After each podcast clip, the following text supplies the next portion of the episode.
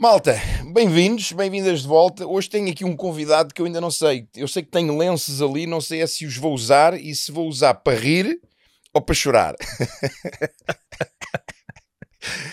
Temos connosco alguém especial. Vamos ver como é que vamos ver como é que isto corre. Vai ser eh, sem rede, sem script. Vamos ver. Essa é uma pressão que só se põe mesmo nos humoristas. Só os humoristas é que, é que levam com a pressão. É pá, agora tem que vem aqui o Gilmar Vemba e vai nos fazer rir a todos.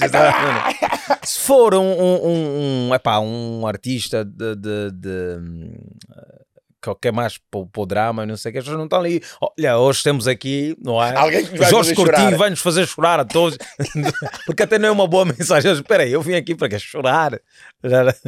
Mas, mas é, dá, dá para chorar. Há muitas pessoas que vão aos espetáculos e, e quando estamos naquele pico Uh, os humoristas têm sempre aquele dia em que estão a voar abaixo. Eu não sei se tem a ver com a atmosfera, se tem a ver com, com, a, própria, com a própria boa disposição do artista naquele dia, mas há sempre um dia que tu sentes estás a voar baixinho. Estás, voar baixinho é quer dizer que, tás, a coisa não está. Não, não, estás a voar baixo. Estás, a, a voar baixo. Na, na, imagina, um, um, um, um, avião, se estiver a voar baixo, ele tem que prestar mais atenção ah, okay. aos obstáculos que okay. estão à sua frente. Tem, okay. epá, é uma coisa mais. Entendi. Quer dizer, estás antenado, estás, uh, tudo o que aparece, tu consegues, consegues logo estar. Se estiveres a voar muito alto, estás, epá, tá, como diz, né? Oh, está na lua, já, já, tá já perdeu eu, a noção da realidade, só está a tipo, está está muito acima das pessoas.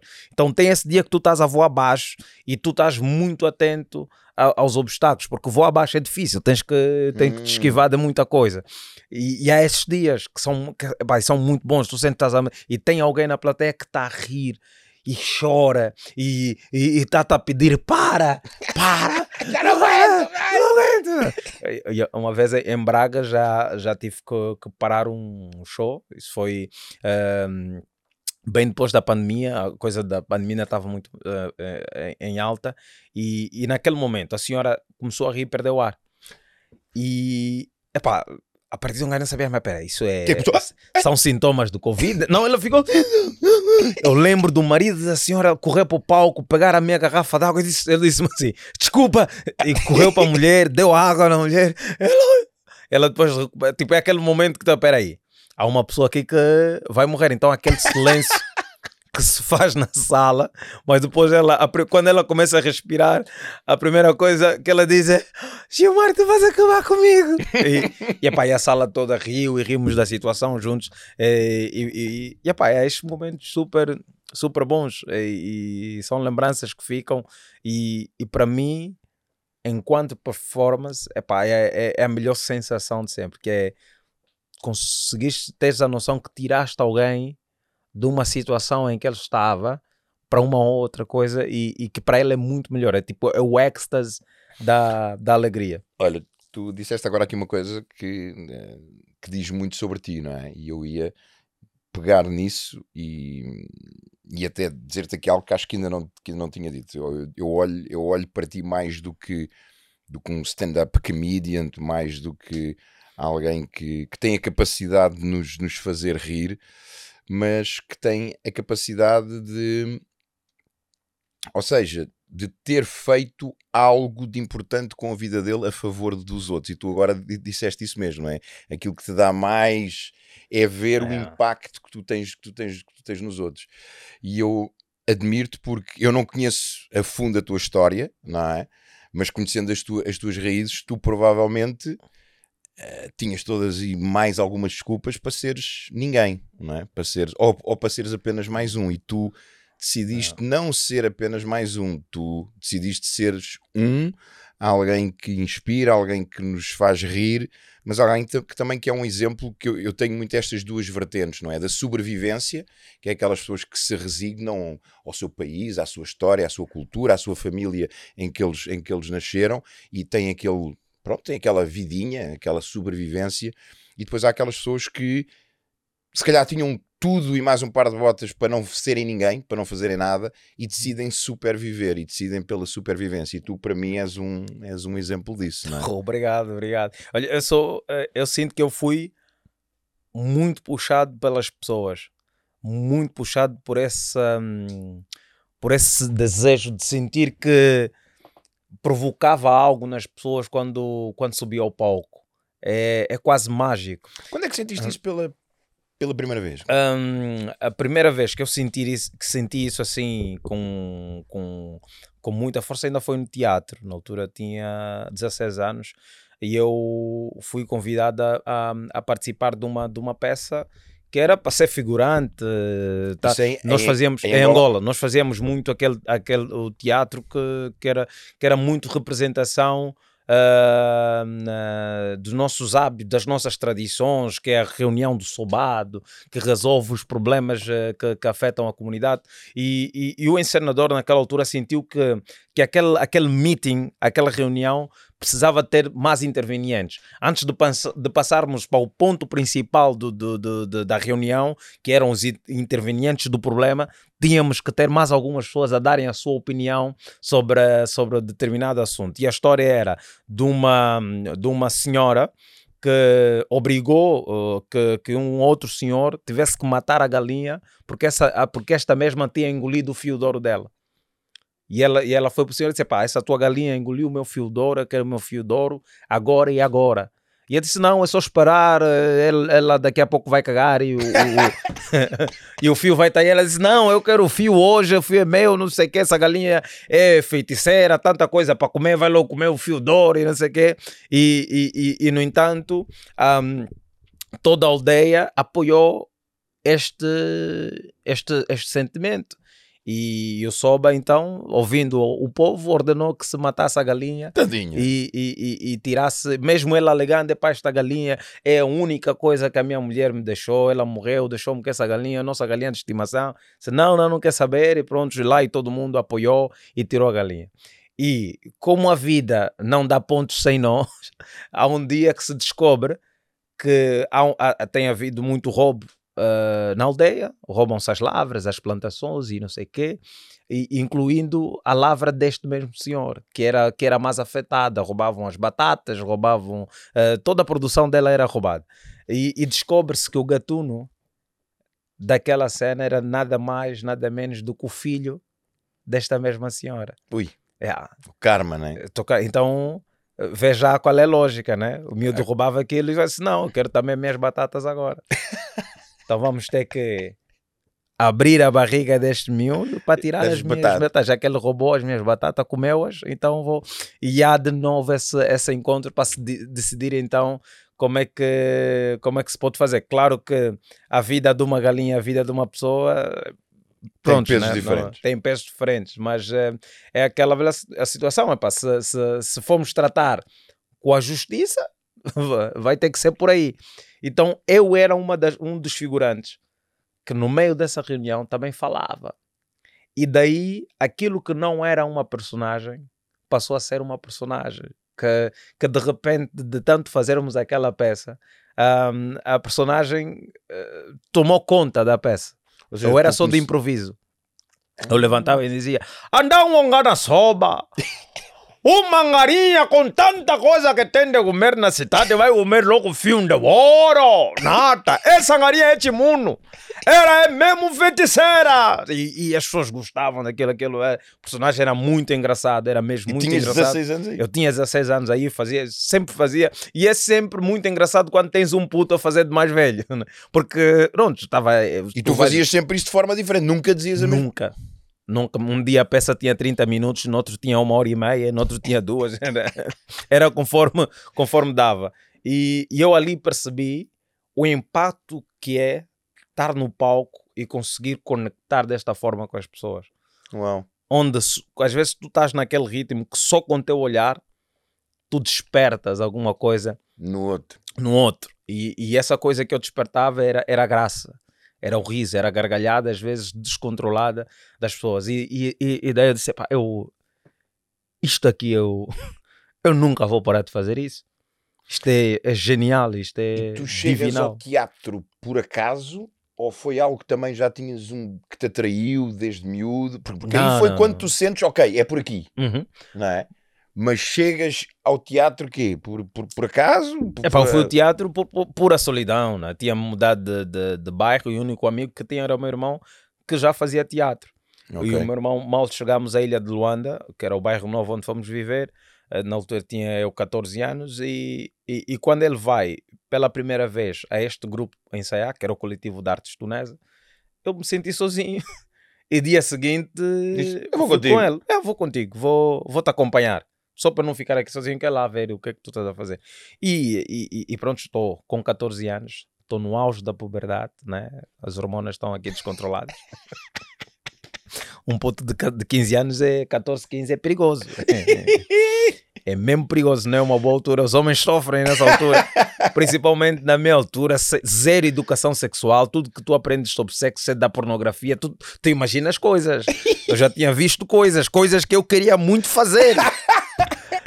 E neste ensaio eu, eu chego. Começas a ver lá umas coisas, não é? Não, começa a ver. Não, primeiro é, é- é- é, tu, nesta altura, epá, não sei como é com, com os outros, mas comigo foi, era uma, uma conexão com a mulher quase que descontrolada. Tipo assim, meu irmão. Olhar a mulher tipo assim. "Ah, ah, ah, ah", que tipo. É, daqueles butos que pá, se, se vis uma, um- uma mulher nua, tu entras logo em eh, curto-circuito, mas naquela cena, ah, ah meio descontrolada, ai, se, ela, se ela me deixasse. E, e, e nessa curiosidade toda de como é Era que é algo animal, é, é? qua- Quase- quase animal, quase animal.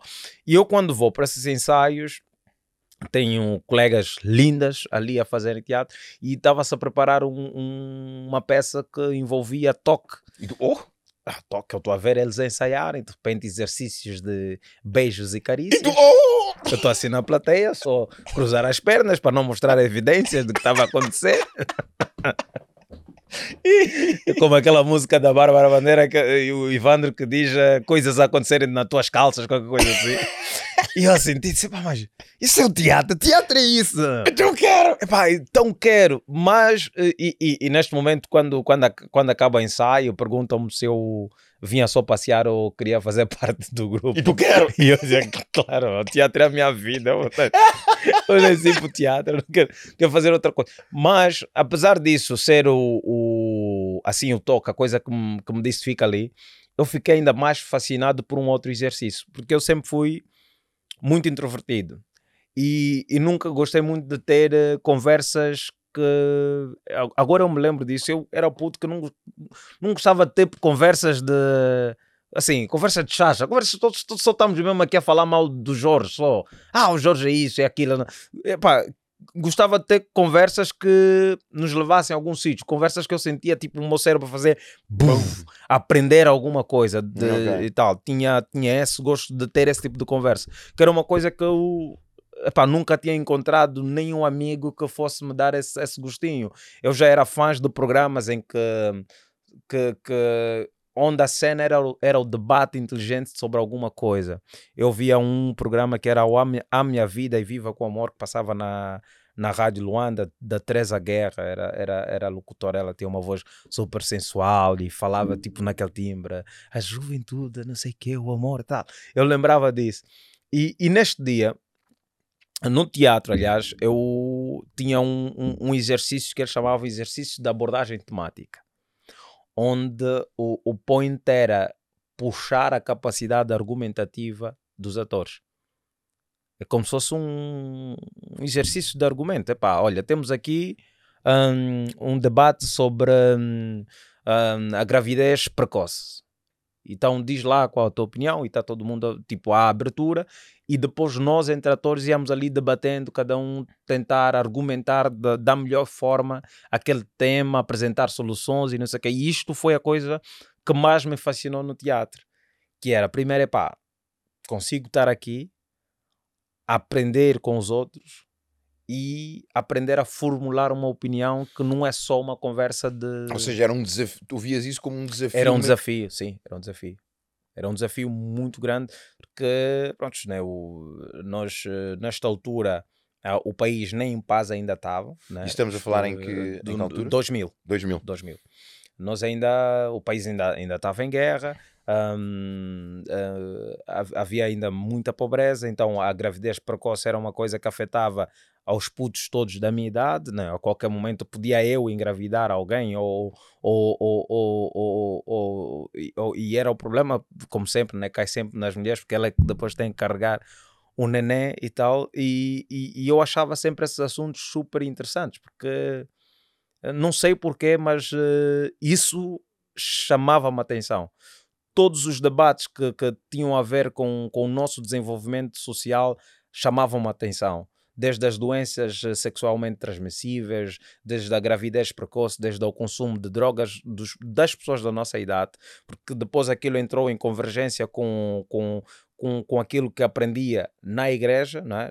porque eu, eh, na catequese, né? Uhum. A, a, a, eu tinha uma catequista italiana e era super fixe, era super fixe. E, e, Ou seja, também tens essa base religiosa católica. Sim, sim, também tem essa base religiosa católica que que, que eram uh, porque a Igreja Católica na, na altura uh, tinha assim uma, um grande impacto na, na comunidade, desde a criação de escolas, um, a catequese. Uh, e, e, e pronto, isso também depois é como qualquer disciplina, depende do professor que te calha. Há uns que são muito bons, e, e, e essa catequista que eu tinha ela não tinha o foco no te ensinar aquilo que são os valores da igreja. Não vais lá só para aprender o credo, aprender o Pai Nosso e saber qual é a hierarquia da igreja. Não, não, não. Quem são os santos e por aí não. Ela era uma catequese que visava na transformação da pessoa. É? Tanto é que quando eu fui um, fazer o, o, o, meu teste, a minha prova para ser batizado, eu fui lá preparado com, epá, pedir para citar o credo, vamos pedir para coisa, e até hoje eu sou péssimo nisso, vamos pedir para dizer o Pai Nosso, vamos perguntar qual é o santo de não sei o quê, eu vou reprovar isso, não vou ser batizado. E a única pergunta que o Padre Esteves me fez foi, o que é que o catecismo mudou na tua vida? Quem era o Gilmário? antes do catecismo que é o Gilmário agora. Como é que tu um, uh, eh, entendes agora a vida tal, como, como jovem, como é que é?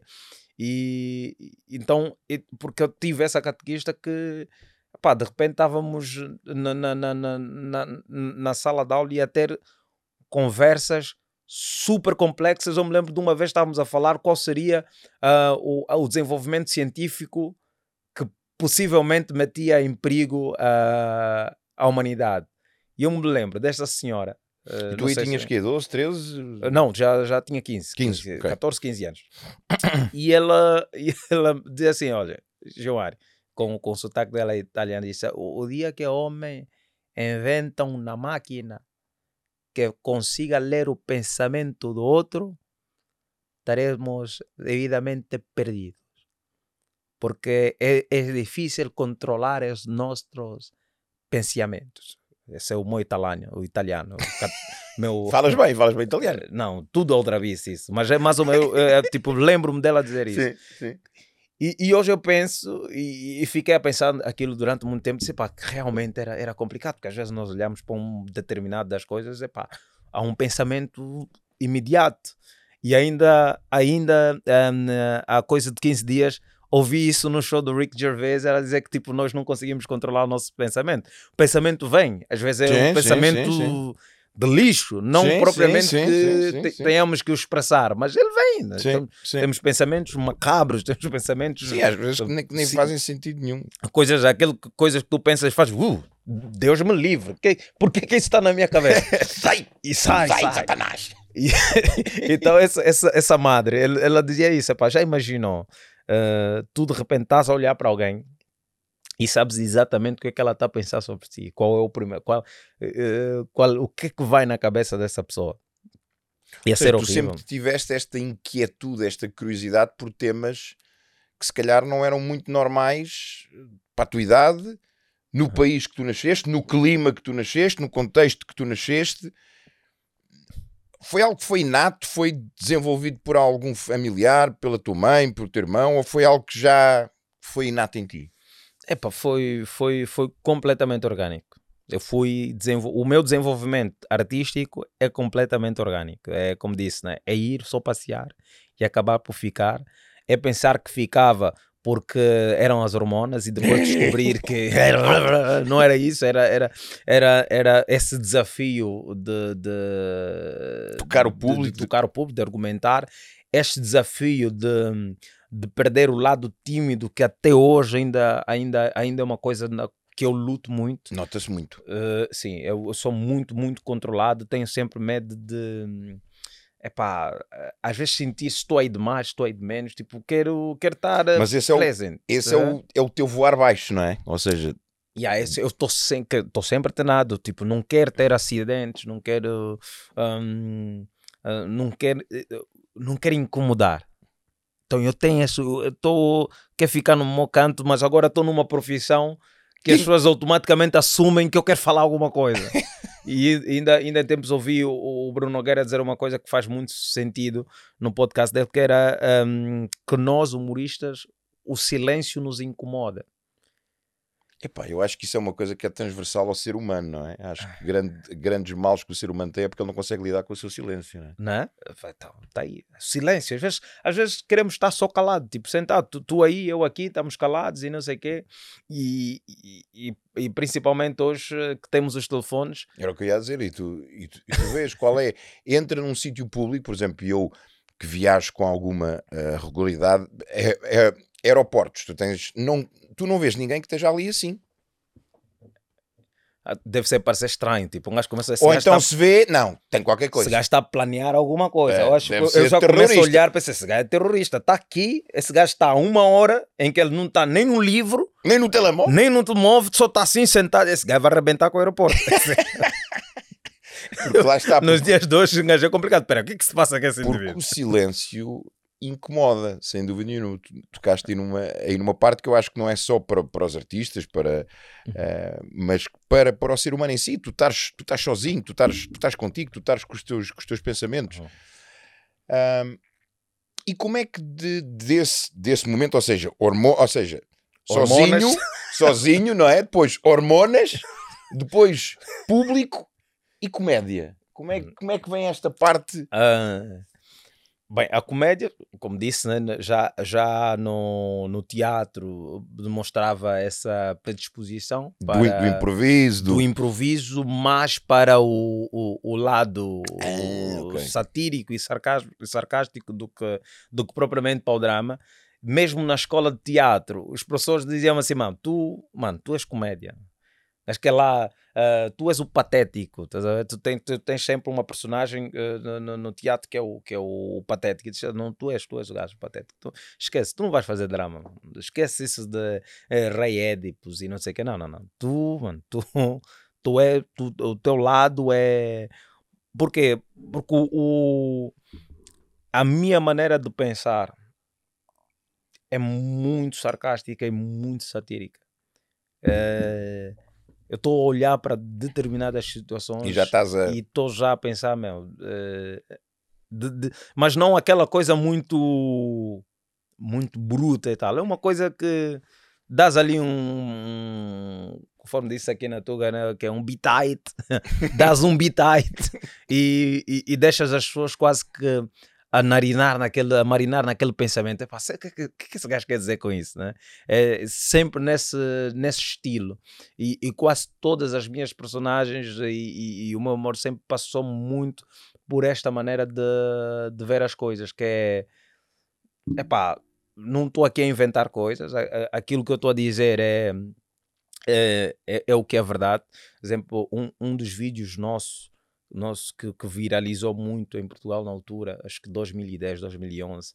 Eu me lembro de ainda ir ao canal que é fazer uma entrevista para falar sobre isso, que era, era o, a, a cena do Dr. Martins que falava sobre os animais. As, uh, e o gajo estava lá a dizer: uh, não, o animal, não, não, há diferença de animais. Animais têm, são terrestres, aéreos e aquáticos. Não, não. Os animais não são nem terrestres, nem aéreos, nem aquáticos você não pode classificar o homem só por causa do sítio onde ele vive. Quer dizer, vivo, vivo, vivo no prédio já sou um animal aéreo, não é por aí. Ah, não, mas tem uns animais que voam e outros que não voam. O cão, por... Qual animal é esse que não voa? Não, não. não, o cão não voa. O cão voa, sim, senhora. Quem disse que o cão não voa? Você sobra com o cão no prédio, se você lá tira, ele voa. Aterra rápido, mas voa. Um bocadinho, mas voa. Então, então era essa coisa. E, e, e, a nossa ideia era satirizar, porque às vezes tu ouves em televisão uh, muitos doutores a falar lixo. Yeah. E, e, em Angola nós temos esse problema porque, é pá, claro, por fruto da profissão e do seu ganha-pão, muitos são obrigados a ir para a televisão defender o, o indefensável, tentar justificar o injustificável. E então aquilo parecia só mesmo ridículo. Então nós resolvemos criar essa personagem, que era o Dr. Martins, que ia as entrevistas falar de assuntos, não é? E, e, e, às vezes remeter esses assuntos a, a, a, às vezes a uma tradução literal, às vezes a uma tradução imaginária, sempre a tentar justificar a sua, a sua base. Ah, não, vem aqui para falar de sexo oral. Ah, claro, sexo oral, eu sempre fiz muito isso no tempo da guerra, porque eu andava com oral, então era aquele sexo oral, porque todas as moças metiam no meu oral, que era aquele caminhão grande da guerra, aquele que era dessa marca oral, ele ia sempre buscar ali, não. Ah, você também pode falar o sexo oral na, na vertente e falar, porque o sexo, antes de partir para o ato, você conversa com a pessoa. Então é nesta oralidade. Então era essa personagem que ia para a televisão, que na verdade a nossa intenção era gozar com os vários analistas que iam para a televisão tentar defender algo que não era para defender porque não tinha bases nenhuma ou justificar coisas que, meu, tu nem sequer sabes isso, estás a inventar. É só um gajo a falar bem, com muita convicção. E tá, aqueles doutores chegam a importante se nós olharmos, não é? Uh, do ponto de vista económico, houve aqui falhas a pandemia acabou fazendo que muitos de nós tivéssemos aqui que rever um bocadinho a nossa, a nossa maneira de, hum, na verdade, e, e, tu ficas o tempo todo, o programa acaba, você não entendeu nada, ele não, não explicou algo de concreto, andou ali a, a, a rodear em termos complicados e difíceis, e, e nós queríamos brincar com isso. Então, o pensamento enquanto humorista já começa a vida aí, então começa a perceber, ok, se calhar eh, não há aqui que dar mais voltas. Vou focar-me nisto e, e, comecei a investigar sobre a comédia, descobri o stand-up, tipo, que para mim foi puff, porque aí, em vez, Jorge, que eu tenho já uma, uma, uma predisposição para gostar do, do, da capacidade de argumentar um determinado assunto, e epá, não há stand-up comedian, né? os the best stand-up comedian conseguem sempre fazer isso de uma forma genial, que é pegar um assunto que parece hum, muito simples, né? e de repente começam a discorrer, vão buscar algum, alguma informação na sua base histórica ou, ou, ou académica e metem-te a rir com isso.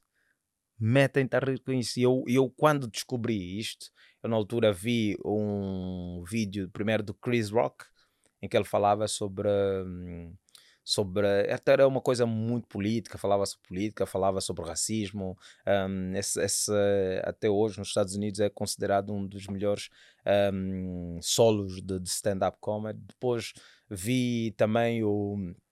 O, o Dave Chappelle e uhum. depois fui ver logo The Kings of Comedy que era uma grupeta de Cedric the Entertainer, Diogo Whale, um, Steve Harvey e Bernie Mac, que era só, epá, veja o nome, né? Kings of Comedy, era, era praticamente a creme, nata, né? yeah, era a rem de la rem. E, e, epá, e a maneira como eles uh, abordavam os assuntos, a maneira como eles faziam aquilo, o meu inglês ainda era faquinho, mas eu olhava aquilo e dizia, mano, isto aqui, como dizem os tu, isto é do caralho. é mesmo fodido. e fiquei preso. Aí nunca mais deixei de, de ver stand-up comedy. Sou mesmo Isso fã. tinhas quê? 17, 18, 20? Uh, aí tinha 17. Tinha e 17. estás em Angola ainda? Estou em Angola. Não, eu estou aqui há pouco. Estou oficialmente a viver em Portugal né? Uh, há dois anos. Embora ter uma frequência de vir, fazer uma coisa ou outra, e, e, e muito preso em, em Lisboa, e nunca uh, com alguma disposição de mergulhar na cultura e entender, era aquelas viagens que, que sim, vinhas cá, fazias uma coisa sim, e... vinha a trabalho, vinha gravava uma cena ou outra, às vezes vinha gravar publicidades, porque as, há muitas marcas gravavam as suas publicidades aqui de Angola, uh, vinha hum, a participar de um evento ou outro, de algum angolano, então estava sempre muito ligado um, a realidade angolana ou, dos, ou os angolanos que, vi, que, que, viviam cá. Nunca, nunca tinha vindo para uma coisa para Tugas, nunca. Uhum, era, uhum. era epá, shows para a comunidade, uh, gravar vídeo, vídeos eh, publicitários de, de, empresas que estão em Angola, vinha. Um, um, epá, sempre coisas muito, muito ligadas a Angola, tipo, nunca, não era uma coisa de chegar e tentar entender okay. uh, epá, como é que é o, o português ou querer andar. Lisboa, Colombo, mas nada. Durante muitos anos eu Olha, nem sequer ao Porto tinha ido. Né? Diz-me diz uma coisa, quando este episódio for, for para o ar, já tivemos o Pai Natal, já abriste prendas, já espero, espero que tenham sido espero boas. Eu já disse aos meus filhos: se alguém me der uma carta, eu vou lhe escrever também. Vocês já estão em idade de dar coisas também com algum valor, né? Chega de desenhos, essas coisas não. Já recebi, falem com a vossa mãe, ok, mas eh, se alguém me aparecer com uma carta, eu vou pegar a prenda que eu comprei, vou esconder, e vou escrever carta outra também. carta, eu falo, toma com muito amor, melhor filho do mundo. Tá aqui. Do papá. do papá. Portanto, já passámos Natal, já esgotaste o Altice Arena, eu vou aqui fazer uma previsão sim, sim, futurística, sim, é, já esgotaste o Altice, o Altice Arena. E porquê, porquê é que é esta questão? Lá atrás, o Gilmário com com as hormonas, que não queria estar sozinho, que queria. Era uma conexão, mano. eu não... sabia que era a mulher que eu queria, eu sabia, eu sabia. logo desde cedo. que não queria ser introvertido, que tinha este pensamento sarcástico, satírico, um, que, que sentiu este impacto do público. Há uma vez esse Gilmário aí sonhou grande, criaste, e quando chegas depois à stand-up comedy, criaste, lembras-te de teres criado tipo uma visão grande tua, dizer pá, um dia vou encher uma sala, um dia vou viajar pelo mundo, um dia vou estar na rádio, um dia vou estar na TV com, com um programa meu. Tiveste assim algum sonho grande ou foi tipo ou, só o next step, ou seja, ou só ias vendo o, o passo a passo? É exatamente isso, Jorge. É mesmo ir vendo passo a passo. Que tu para sonhares grande precisas ter uma noção do grande o que é, que é, o que é, que é grande para ti? Onde tu estás? O que é que é grande? Sempre, no meu Sambizanga, o grande era ter um, um quartito com uma ventoinha, com uma cortina bonita que devia que dividia o coisa. Isto era o grande. Eu me lembro de ser, de ouvir uh, algumas pessoas mais velhas do que eu, tipo jovens, um bocadinho que já estavam em idade de, de, de libertar as hormonas à vontade, a dizer assim: Mano, eu quando che, eu, eu, eu só estou mesmo a fazer um business. Quando entrar aquele dinheiro, comprar um choque, tipo, ali mesmo no quintal da velha, vou fazer um meu chalé, um quarteto pequeno, uma cortina lixada, 20, aquilo vai ter 20 unha, uma televisão mesmo ali no canto, não vai ser essas de 14 polegadas, 29 polegadas. Vais ver, aquilo, mano. E esse e era, era, o sonho. Este era o sonho. Isto era, isto era a pessoa que você admirava quando, quando eu ia, eu me lembro já na Ilha de Luanda com tinha já os meus uh, 16, 17 anos e o meu amigo e compadre Tigre, o Tigre Cheta já tinha, que é coach também, sim, o Tigre, o Tigre Cheta já tinha, já tinha, já vivia sozinho. Tinha um, num quartito e, e, e, tinha o rádio dele, uma televisãozita a tal cortina fazer a divisão e nós quase que passávamos o dia todo na casa do tigre porque pá, era o sítio dele. Ele, ele podia receber quem ele quisesse a hora aquele tipo então o sonho era aquela cena mano fogo mano eu quero ter isso que o Tigre tem, mano. Tem que trabalhar, mano. Eu, tanto eu, eu, o Tigre na altura uh, era, era pedreiro, não é? E, e, e, eu cheguei a fazer trabalhos com eles, íamos para a pedreira e admirava isso. Então, tu para sonhar grandes, e, e eu no, no solo que eu fiz, o espetáculo que eu fiz em Angola, tipo, quando eu saí do grupo, fiz um outro espetáculo lá que chamava-se Fora do Grupo. E, e embora a tática de marketing era é levar, levar as pessoas a pensarem que eu ia para lá e estar a, a dizer eh, um monte de motivos que, que me fizeram sair do grupo, por aí fora. Eu, na verdade, queria falar sobre a necessidade que nós temos de ter que sair do grupo. Porque o grupo que nós estamos inseridos tem sonhos pequenos. Hum. O mundo é muito maior que isso. O mundo é muito maior que o teu grupo. Tu tiveste essa- sempre tiveste essa consciência ou foi algo. Ou seja, porque eu estou eu estou a imaginar, eu não, não conheço Angola, ainda, Uhum. não, ainda não fui lá. Ou seja, mas. E é o que tu dizes agora, lá está, o meu sonho era um quartito com Yeah. isto e com aquilo. Mas tu tinhas uma mente e tinhas um pensamento que não era normal para, para alguém, lá está, do ambiente à volta. Alguém que diz isso, não, eu tenho que sair do grupo porque o grupo tem sonhos que me limitam. Não, isso, isso, isso, isso, isso, esse só vem de uma constatação e não de uma ideia. Tipo, eu, eu de repente percebi que eu tive a vida toda a sair de grupos. Ah, hã? ok. Seja, porque eh, no meu Samizanga, o meu grupo queria uma coisa, né? o grupo de amigos queria uma coisa que a mim não fazia sen- sentido. E eu tive que sair, aliás, tenho amigos que na altura deixaram andar comigo porque eu queria ir fazer curso de datilografia em inglês. "Pá, você vai fazer curso. Essa vez é maluco. Você acha que você vai aprender inglês aqui no Sam? Você é maluco? Você vai aprender inglês aqui? Esse- Olha, olha. Dom, olha então esse gajo aqui. Anda maluco, você aqui, quem que fala inglês aqui? Teu pai nem fala inglês, nem o teu vizinho fala inglês. Essa pessoa que está a contar inglês nem sequer sabemos se inglês dele é mesmo verdadeiro. Vai, vai, você é maluco, está a gastar dinheiro à toa. E então, eu fui. And today I can speak English. E aprendi lá, no Samizanga, naquele curso. E, e foi ali, tipo, a minha introdução à, à informática. Aprender, porque antes de fazeres o curso de, de, de informática, naquela altura tinhas que fazer datilografia, tipo, para dominares os teclados e não sei o quê. E depois passava, tipo, estraga primeiro essa máquina que daqui a pouco já está obs- obsoleta, ninguém vai usar. E depois passas ao computador. E eu aprendi, tipo, e, e depois, quando eu, quando eu saio ahm, do grupo e, e começo a estar mais disponível para fazer eh, coisas minhas, né? porque já não estava preso à agenda do grupo, então podia viajar, podia ir para Moçambique, podia ir para, para- vir para Portugal, podia fazer uma série de coisas, podia, podia não só estar em Luanda e ir para Benguela. E isto aqui, tens, Yeah. tens quantos anos? Ah, não, isto já agora, já estou com, nesta altura já estou com 30 e... Ah, ok. ah, 30 e poucos anos, 34, Então, 35 estás anos. nesse grupo ainda mais de uma década.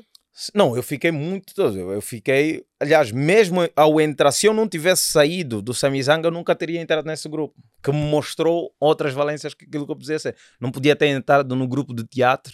Ahm, e se nós não tivéssemos depois decidido abandonar o teatro e nos focarmos no grupo de comédia, talvez não teríamos chegado até onde nós chegamos. Então, tipo, a necessidade de tu continuares a ampliar os teus horizontes não numa visão de ganância, mas numa ambição de crescimento, não é?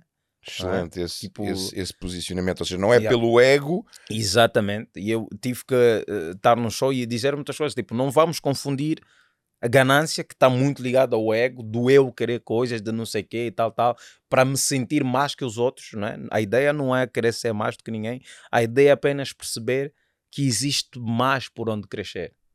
Que o mundo é muito grande e aquilo que nós fazemos dá, dá para ser mais. Tipo, a nossa capacidade criativa é quase que infinita se nós nos permitimos expandir, aceitar novos desafios, seguir novas rotas, nova estrada, porque senão às tantas estás, estás no mesmo sítio, ficas ali até, até morreres, porque às vezes eh, tu és uma planta grande que está no vaso, então alguém tem que te tirar do vaso. Que é para te... metáfora. Sim, sim, deixa sair daí. E às vezes vão te meter no jardim do quintal e no o jardim do quintal também é pequeno. Assusta, as suas raízes estão a acabar com, com a casa. Sabe? Aquelas, aquelas, nós temos um embondeiro, um embondeiro. Você não vai plantar um embondeiro no teu quintal. Vais dar cabo da tua casa e da casa do teu vizinho, porque o embondeiro é grande. E quando tu começas a perceber bem, se calhar até sou um embondeiro.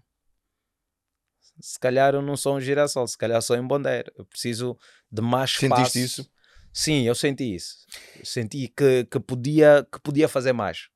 E como é que lidaste, pegando nisso até, como é que lidaste? Porque há sempre a malta que quer que, o- que, que o embondeiro seja, seja um girassol, não é? Sim, E, sim. te- e tens malta, e, e depois é giro que tens malta por, eh, lá está, sei lá, inveja, ganância, que não quer que tu sejas maior que ele, mas tens a malta que diz que é por amor, não é? Que não, porque olha lá, depois o embondeiro cresce muito e depois cai, e depois quê, não, é que o girassol fica aqui, olha, vai-se virando para o sol. Não, tem essas que é por amor, que normalmente às vezes até são ah, os nossos pais, eh, irmãos. Tem pessoas que têm medo que tu percas aquilo que tu já conseguiste. Ou que, Ou que percas a tua essência, ou que, né? tu, que tu percas a tua essência. As pessoas, e, e, e depois tem as pessoas que também que sabem que tu és em Bondero e ele é um girassol E, não, e, e quer que não, venhas para aqui. fogo, mano, esse gajo vai, vai me fazer uma sombra lixada. Porque eu, eu sei que eu sou um girassol, né? E eu sei também que esse gajo é em bondeiro. Ahm, epá, é tipo, ah, uma vez ouvi alguém a fazer a metáfora com, com o filme do, do Rei Leão, com, com, com, com o Pumba, que o Pumba e o Timão convenceram ah, o, o, o, Simba a comer larvas para ele não ter que lhes comer. Dizer, "Ó- ouve aqui, ô Pumba, o dia que você falar nesse gajo que ele é leão, vamos morrer. Esse quando descobrir que ele é leão, leão come, leão come, come, come nós. Leão não anda a comer, nós, nós comemos larva, mas leão nos come. Isso é, isso é a cadeia. Então, essas pessoas vão te convencer a comer larva e dizer, não, esquece isso. né? Você também não precisa ser como outro leão, não. Você é um leão, hum? você é um leão vegan. Você, você é um leão que ama os animais, não, não morde ninguém. Você é um leão vegan. né? E, e, e, e- corta a tua essência. Então vo- o, o Simba, que era rei, passa a viver como um, como um javali. Tipo, tranquilo ali. né? Então há, essa, há sempre essa dúvida. E, e a única coisa que pode soltar, é- te soltar é tu estares à vontade para falhar. Tu estás à vontade para ir e dizer, pá, olha, se der, deu. Se não der, pronto, paciência. Isso sempre foi normal em ti, tu nunca tiveste medo de, de falhar. Assertivo. Sim, eu sou muito medroso. Ah, por isso é que ah, houve alturas até ahm, que essas oportunidades surgiram, mas eu preferi ficar quieto. Preferi continuar a comer as larvas, porque tipo, pá, vá que não der certo. não é? Como é que fica? Mas, mas curioso, e, e pegar nisso, porque por um lado, e nós estávamos aqui em off eh, a falar sobre o crescimento, não é? Que ambos temos esta, esta necessidade de pá, as coisas estão bem, não sei o quê, mas a gente quer, epá, não, mas espera aí, melhorar, eh, desafiar. E é curioso que tem que tanto tu como, como eu também temos o oposto, não é? Que é o medo de falhar. Sim. Há E dois é medos que, que às vezes que, que te perseguem, que é o medo de, de, de dar certo e, e ficares com aquela cena, mano, se isso der certo, será que eu aguento? Yeah. né? Será que eu vou aguentar estar ali? Quanto tempo é que eu vou aguentar estar ali? Yeah. Porque de, de alguma forma é uma elevação. Yeah. E tu ficas com medo de dar certo e depois tens que aguentar a queda Yeah. Que, que, eu, que eu recebo muito das pessoas, eh, principalmente tá, tenho eh, pessoas que me dizem assim: ah, estás em Angola, ah, estás aqui, estás na Tuga, estás a estranhar, estás feliz porque agora os portugueses estão muito contentes contigo. Amanhã, quando já não te quiserem, quando já não tiveres a bater, vais ver, vais ter que voltar para aqui, não sei o quê. Então tu crias aquele medo: pá, estou aqui, vou, fiz agora a Altice Arena. Será que eu consigo repetir a Altice Arena? Se calhar não devia ainda ir para a Altice Arena. Porque se der certo, eu depois estou ali a meter também uma marca em mim para eu sou o Gilmário Vema que faz a Altice Arena. E depois talvez já não consigas, já não consigas repetir isso. Então tenho medo de dar certo, né? porque acabas esticando a tua corda. ah, Elevas a assim, fasquia, não é? Eleva- Elevas a fasquia, né? é aquele prazer que depois ficas na dúvida se, se vais conseguir repetir ou não. Mas quando tu entendes, é pá, se for só uma vez, eu estou top. E era aquilo que tu falavas há pouco, não é? Que o passo, não é? Que tu sempre foste e vendo o, o passo. E o medo é muito futuro, não é? Tu quando olhas para o, para o passo, é aqui. É o próximo passo. É o próximo passo. E dás um passo e vem o próximo. Dá o passo e, e vens o próximo. é? Sim, porque eh, eu acho que boa parte, não só do meu sucesso, mesmo do, do, do grupo também, vem muito disso, porque nós nunca olhamos para frente, nunca olhamos para o futuro, assim, de perceber, de, de meter, olha, nós eh, daqui a um ano vamos fazer A e B e, e vamos eh, atuar no Coliseu e não sei o que. Não, não, não, não. Nós a única coisa que víamos sempre foi o passo a seguir. Sempre foi só uma coisa aqui, muito, muito perto. Nunca, nunca olhamos muito longe. E, e, e consoante nós íamos fazendo isso, íamos percebendo que também que quão, ah, quanto melhor tu fizeres o passo a seguir, há garantias de um outro passo. Hum, Então era muito assim, olha, ah, cada espetáculo que nós vamos fazer não só é um espetáculo que vamos fazer, mas também a oportunidade de vir a fazer mais um. Porque se eu fizer bem esse espetáculo, as pessoas vão querer ver um outro meu. As pessoas vão querer me contratar para um outro passo. Ou seja, é fazer o melhor. Sim, então o meu foco não é o, o, o, aquele espetáculo a seguir, é neste. Porque este aqui, se eu meter toda a minha energia, toda a minha dedicação neste aqui, eu abro a oportunidade de fazer um próximo. É? Então, então foi andando assim, foi, foi muito sempre focado naquele projeto uh, recente, sem nunca estar atento, para eu vou fazer este para me levar para ali, mas não, eu vou fazer este e vou fazê-lo bem. E vou fazer esse espetáculo aqui e que eu já tenho aqui a noção agora que se eu fizer bem esse espetáculo, as hipóteses de eu ter um, um, um outro a seguir são bem, são bem maiores e bem melhores. Então foi sempre, ou seja, colocares o teu foco, a tua energia, a tua entrega nesse passo. Sim. E não, lá está. Mas mais uma vez, curioso, porque esse teu medo ou de, não, ou de falhar ou de dar certo fez com que tu fizesses tudo para que para, desse certo. Para que desse certo. Uh, bem, porque se calhar também muito por, uh, por aquilo que foi a, a, a, a motivação à partida que era de, de garantir que as pessoas tivessem um bom momento quando tivessem nos nossos espetáculos. Ou seja, o foco era sim. no outro, não era, era o, o é, fazer yeah. o certo, mas não focado em mim, fazer sim, o certo sim. para focar no outro. Sim, sim, focar no outro. Nós temos a piada, ela, ela é, tu quando fazes uma piada, tu não fazes ela para ti, né? tu, tu não, mas não podes é, fazê-la no, no sentido das palmas que vais receber. Não, não, tu fazes, é, é, tipo, fazes e primeiro, primeiro tu achas engraçado, tu pensas é engraçado, mas uh, essa piada tem um, tem um destino. Tem um, epá, como é que é, um, o, o último usuário que é o público.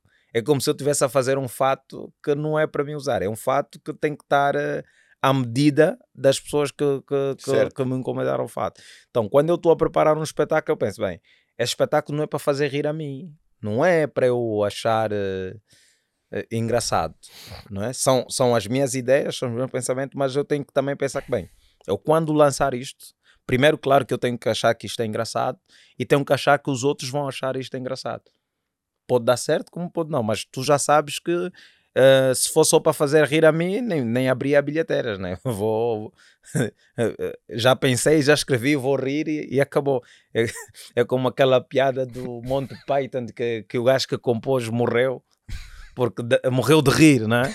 Eles têm aquela cena que, que todo mundo que lê aquela piada e ri e depois usam aquilo na, na guerra, tipo, contra, contra, é para matar os outros. Então, nós, eh, a, piada é isso, nós fazemos essa piada não para matar a nós, mas para matar os outros, de rir. Uh, então, tem, tem sempre, mas eu preciso garantir que eu estou a preparar bem para dar ao público um, aquilo que eu prometi, porque eles vão lá na esperança de se rirem muito. Atenção que o espetáculo de comédia é, um é, uma, é uma entrada para o desconhecido. A única noção que se tem é vou rir. Do quê? Eu não, não sei. sei. Não sei. Mas tu sabes. Eu sei o que, é que eu vou fazer no espetáculo. Não é? Mas uma coisa que eu também não sei. Eu não sei como é que eles vão reagir impacto, à piada é? que eu preparei. Tu és mais de scriptar ou és mais de ter bullet points e depois improvisas? Bem, eu, eu hoje, uh, quando estou a entrar para um mercado novo, eu escrevo. Escrevo ali certinho, eu preparo tudo certinho. As... Ou seja, entra aqui, digo isto, entra aqui, entra aqui, está tá, tá, tá ligado, ter, ter, mas também isso depois acabou por, um, por se generalizar um bocadinho, né? que, que imagina, não vais estar a adivinhar uma piada toda vez que sobes ao palco principalmente quando tens uma tour marcada, precisas, uh, se calhar, uh, imagina, eu vou na esperança de ter bons momentos inesperados, tanto para mim como para o público, mas eu tenho um espetáculo montado. Depois no meio metes um. Sim, no meio tu vais metendo as coisas que tipo, é, é, é, é como o fato já está lá, Agora eu vou fazendo ajustes no corpo do, do cliente. Ele já veio, já vestiu o fato, gostou, e agora vou ali apertando aqui um, aqui um bocadinho, para queres, queres uh, a boca mais, mais fechada, um bocadinho mais aberta, que, pá, assim tá bom, tá, vou ajustando ali no momento. Por isso é que cada espetáculo de comédia é sempre um espetáculo diferente. Até quando tu já viste o espetáculo. Se tu viste um espetáculo em Lisboa e depois vais ver o mesmo espetáculo no Porto, de stand-up, há possibilidade de 30%, né? Ser claro igual, que há que aqueles, aqueles comediantes são muito sistematizados, que uh, o texto dele vem fechadinho. Não há nem mais A, nem mais B. É vírgula, ponto sim, sim, e tal. Assim ali mesmo bem inglês da coisa, tá vendo? Yeah, a, a vírgula vai estar sempre no mesmo sítio. Não, mano, eu sou, sou angolano. Vão de um país quente, de uma. Vem aquilo kuduro e semba, mexe-se muito, não tem como acertar na, pá, no, no mesmo o passo no mesmo sítio, mano. Hoje eu piso aqui, amanhã piso ali. Nós temos uma cena, epá, é, é um rio, o rio não muda de nome, mas a água está sempre, tá sempre a correr, está sempre a correr.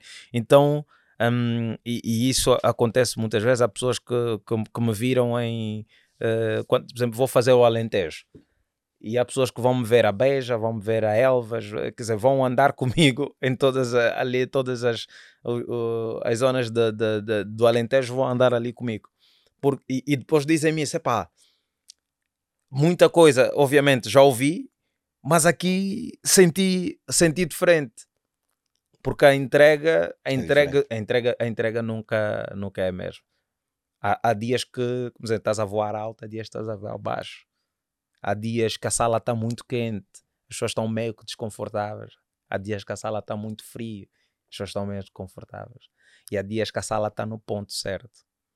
Está naquele ambiente, as pessoas estão no mood certo. Tipo, Energia, Está né? giro, está magia, não, não houve atrasos, não, não há quentura, não há, o som não está nem mais alto nem mais baixo. A pessoa que está de lado até cheira bem, não está com bafo e, e a rir na tua direção a incomodar. Tipo, existem montes de, de, de, de fatores que podem condicionar um espetáculo stand-up.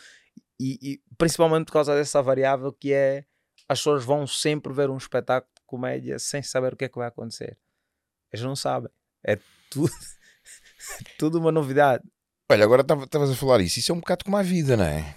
A vida a gente nunca sabe o que é que vai Olha, acontecer. É? Olha, olha, já encontramos aqui. Stand-up é vida, mano. É, é literalmente o dia da manhã. O que é, que não é? I don't know.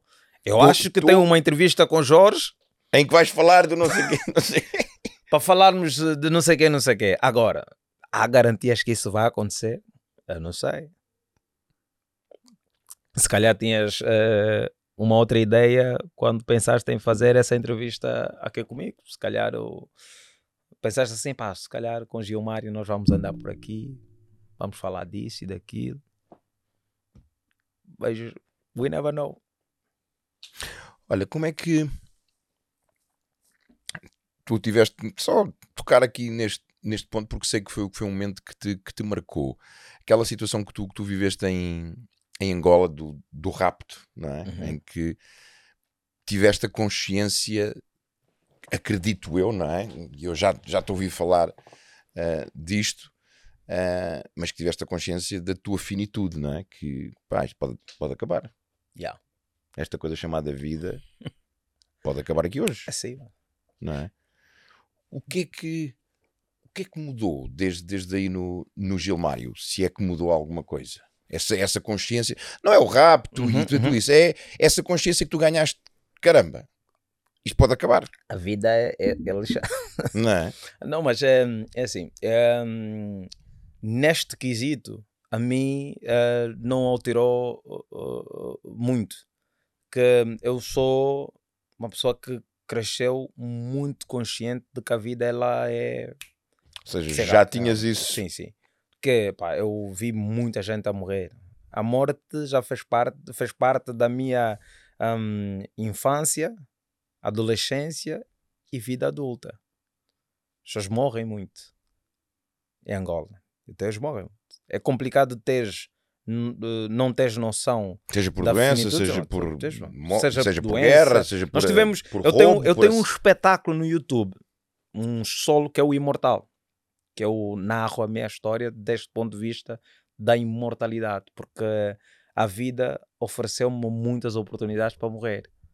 Seja pela própria A vida guerra. ofereceu muitas oportunidades para sim, morrer. sim, Gosto muitas oportunidades para morrer. Ahm, não faltava isso, era seja pela guerra. Primeiro que eu nasço numa época em que a mortalidade infantil frase. Estava lá em está cima. no auge, tipo, a probabilidade de tu tornares-te um jovem É- adulto é ínfima. É, é ínfima. É, eu nasci em casa.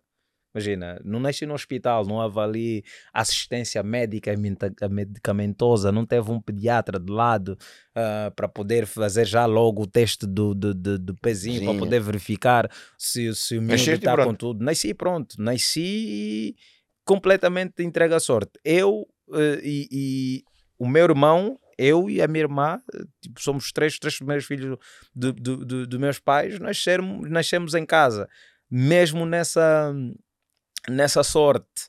E nós crescemos num ambiente em que os nossos pais tinham que trabalhar e, epá, os putos estão em casa Sozinhos. sozinhos.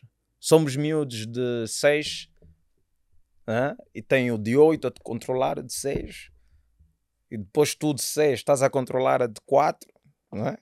porque o, o de 8 foi ali jogar bola e disse fica aqui, controla de 4 então eh, hoje por hoje quem é que deixaria? Eu não, eu, eu, as minhas filhas, né, nem, nem com 10 anos a pessoa aceita deixar sozinha em casa estou já preocupado. Não, não, não, o quê? Em casa? Aliás, aqui em Portugal, se descobrem que tu andas a deixar o teu puto de 10 anos em casa, mano, aparece ali tiram sim, logo a criança. Então, mas eu cresci nesse ambiente, onde eu eh, fui, eh, adoeci, eh, passei por confrontos de guerrilha, passei, eh, porque houve confrontos em 92, eu tinha 7 anos, em 92 teve guerra em Luanda, ah, foi a fome, logo a seguir de uma guerra vem grandes crises e, e eu passei por isso, doenças muitas, bicos e pontapéus, cólera, ah, malária, febre tifoide, febres amarela, tudo ali. Constipaçãozinha, não, né? A co- a constipação era cócegas. Constipação, você nem merece medicamento com constipação, esquece isso. Constipação, a tua mãe vem e chupa o ranho. E tá, vá lá brincar. Tipo, não, não há ali. eh, Eu parti perna, parti braço, eu fui atropelado por moto, bina, carro, barco, tudo. Tudo, tudo. Então, em, eu. Eu, eu em, eh, já, já, já houve no Kazenga, no bairro Kazenga, houve uma altura que naquela zona arrebentou um paiol. Se as pessoas sabem bem o que é que é um paiol, que é o- que praticamente um depósito. armazém, um depósito de armamento, e aquilo rebentou. Ou seja, mísseis, tudo, tudo, tudo. Nós ouvíamos assim. Quando ouves aquele barulho? ah, tipo, quem, quem, quem já teve em sítios com guerra sabe que é isso, que eu ouvis o barulho do míssil. Aquele, aquele, a trajetória dele. Fum! Tu não sabes onde é que ele vai cair. Hum? Tu tens merdas a arrebentarem, desculpa o termo, nossa, e tens as janelas de vidro a partirem. Pá! Isto aconteceu no, no, no, no estava na casa do meu avô, estávamos aí. E todo, imagina, tu não sabias, até o ponto, o país estava em guerra, se rebenta-te um paiol. em guerra. Num país onde as pessoas fugiam, às vezes, quando havia explosões de fogo de artifício. que imagina, depois da guerra houve muitas vezes fogo de Claro. artifício. Mas ainda no período da guerra, está a arrebentar um paiol, tu olhas para o céu, tu vês coisas a arrebentarem, mísseis a sair, tu vês a população a correr desesperadamente. As pessoas não sabem se fogem, se ficam, o que é que é, tu não tens rádio nem televisão para te comunicarem assim de imediato, olha, fiquem calmos que isto não é nenhum ataque, é só um paiol que arrebentou aqui. É? Então, eu cresci, assim, então a noção de que o dia da manhã não é garantido, e eu faço sempre a piada às vezes que para aqui na Tuga, 85 anos de esperança de vida, isto aqui nem é esperança de vida, isto é garantia. Esperança de vida temos nós, ou até amanhã é se Deus quiser, não é uma coisa garantida. é? Isso sai como piada, mas é uma verdade, é um ambiente que eu cresci, o até amanhã é se Deus, Deus quiser. quiser. não é uma coisa que está no teu controle. Então eu sempre tive uma- e, e- e sempre tive essa ideia da finitude.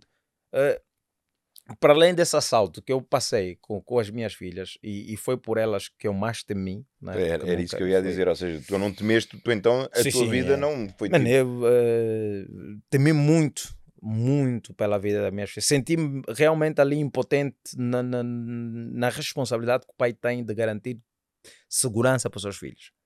Foi isso que eu senti. E eu já passei isso com meus pais. Quem, quem já viu o meu espetáculo Imortal, até lá que eu conto a história, narro a história da vez que 10 pessoas armadas entraram pela minha casa e fizeram tiros lá dentro, levaram-nos tudo em casa, ameaçaram matar a minha mãe, ameaçaram matar o meu pai. Tinhas quantos anos? Nesta altura eu tinha 13. Tinha 13 anos. Então eu tenho uma. Não é uma coisa que, que eu me lembro vagamente. Não, eu tenho uma lembrança do episódio tintim por tintim, como começou e como acabou. Caraca. Então, então a ideia de finitude é uma coisa muito, muito, muito clara. Então quando eu vou ficando adulto, começo também a perceber fogo. Se calhar já era a altura de nós epá, mudamos um bocadinho isso, porque não podemos viver a vida toda a, a, a, sentir que a morte é uma coisa que a vida não tem valor. Né? Então, e às vezes nós, eh, quem vive na realidade angolana e, e ganha essa consciência, um, e, e, nós andamos pelo, pelo país todo e, e, e, pela capital toda, andamos, vamos para todo canto. E às vezes tu olhas e vês uma vida que não tem valor está ali. É, tu vês um puto de 4 anos andar sozinho à beira da estrada e não sei o quê tal. E, e, às vezes as pessoas gritam: ai, mas onde é que está a mãe? Essa mãe não tem juízo. Não, que instrução é que essa mãe recebeu? Ou que possibilidades é que essa mãe tem de parar para olhar para essa criança? Aí também temos que olhar um, um bocadinho. Então começa começa a incomodar, começa mesmo a. Não, não dá, não podemos continuar a achar que é normal um puto de 4 anos andar sozinho por aí, um puto de 5 anos já a pedir esmolas na rua e whatever, hum. enquanto um gajo está num grande carrão, ar-condicionado, andar, bita, dar.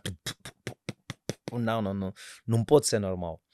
Isto é uma coisa que nós normalizamos, mas não é. Uh, não é normal. Então precisamos olhar e, e começar a definir um, uh, eh, quais são as prioridades para alinharmos o nosso crescimento e desenvolvimento, né? para não estarmos a meter uh, o dinheiro no sítio errado. se tu pensas assim, não, pô, os meus filhos nem estudam, mas eu tenho um grande Jeep. meus filhos não têm uma saúde de qualidade, mas é pá, eu viajo todos os meses todos os meses eu viajo, vou para Paris eh, passear e whatever. Não, não é, não é por aí. É pá, nós, epá, a água que sai na torneira não dá para beber, mas é pá, aqui moete Xandão todos os finais de semana. Não falha. Gostas? Top isto. Maravilha. Então essas coisas começam a, a incomodar e, e, começam a fazer mais sentido no discurso artístico, ou seja, na, na, na hora de enquadrar a tua piada, porque não sei. Eu comecei na arte muito cedo e, e, o que eu aprendi é que nós estávamos constantemente a espelhar uh, a sociedade e a passar a, a mensagem do que é que é o certo. Tipo, tu criticas, e depois dizes como é que devia ser. Nós fizemos teatro de intervenção, naquele teatro na rua, que se formos falar sobre a necessidade de, dos putos serem vacinados, fazemos ali um pequeno número e, e enquanto as pessoas estão à volta uh, a tentar uh, convencer, porque há muitas pessoas que têm medo, outras pessoas que até não, não acham que não estão nem aí se o filho foi vacinado ou não. Então era o chamado teatro de intervenção e falámos sobre a necessidade de de termos as nossas casas e as ruas limpas uh, para prevenirmos uh, doenças como malária. Então eu venho daí. Então a noção que eu ganho nesses anos todos é que a arte é para isso. Ela tem, para além do, da parte do entretenimento, ela tem a parte da didática. Né? Que estamos sempre a tentar eh, hum. dar um toque à sociedade sobre coisas que precisamos melhorar tens muito essa consciência então, e esse, esse evento com, com o rapto trouxe-te ainda mais essa trouxe consciência. ainda mais essa consciência. Com o rapto foi, meu... Foi há quanto tempo? Foi há quantos uh, anos? Dois, dois anos. Dois anos já. Já, já estou uh, quase, acho que fevereiro de, de, de 2024 faz, faz, faz dois anos. desde que este evento aconteceu. E, e hoje, epá, eu já consigo pensar até em como, em como transformar esse evento em um beat de, de stand-up. É? Para passar a mensagem, né? criticando né?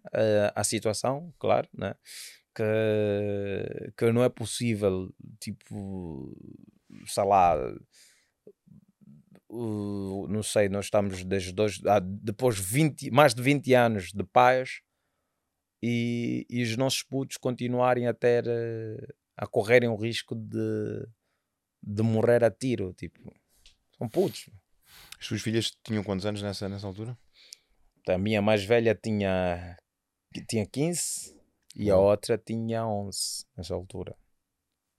E, e, e, e, ainda foi depois daquela do evento, né? É, um gajo, eles irem embora e um gajo ali de repente soltar e começar a chorar e whatever na frente deles, uh, receber o consolo das minhas próprias filhas, tipo, um carro que elas é que me desamarraram, elas é que me abraçaram, elas é que é que disseram papá, olha, está tudo bem, nós uhum. entendemos, a culpa não é tua. Não é? Uhum. Eu, eu, eu vi a minha, a minha filha, a de 11, a dizer: a culpa não é tua, pá, o país é que não está bom. Uau. Não é? O país é que não está bom. É, não, é, não, tem, não tem nada a ver contigo. Porque eu fiquei mesmo tipo super chateado, super irritado. Mas fogo, mano. Eu já devia ter tirado essas miúdas daqui. Hum?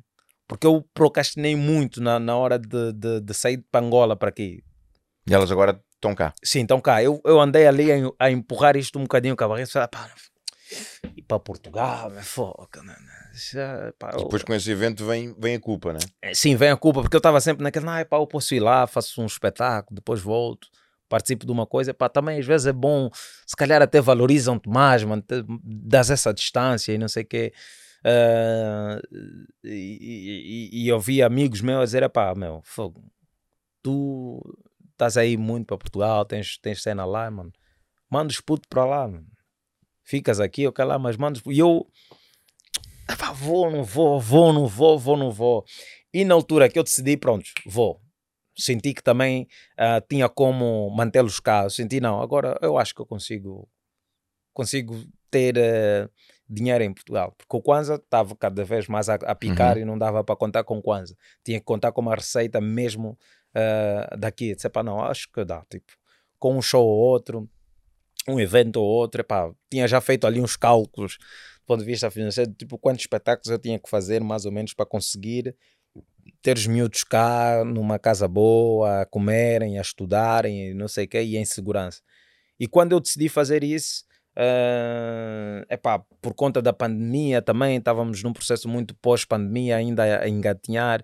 Uh, aliás, eu comecei o processo ainda em pandemia e ali zero mesmo. Não, a embaixada disse: ninguém vai, esquece. Não há visto, não há visto. E, e fui andando ali. E quando esse evento aconteceu, eu disse: Meu, é agora. Se tu, se tu tivesses feito isso mais cedo, os teus filhos não, os teus filhos não precisavam ter esse trauma não precisavam ter esta noção de, de, de, de serem assaltados e terem apontados armas e não sei o quê, e, e ter a arma de tocar assim na mão, é daqui, daqui o telefone. Não precisavam disso.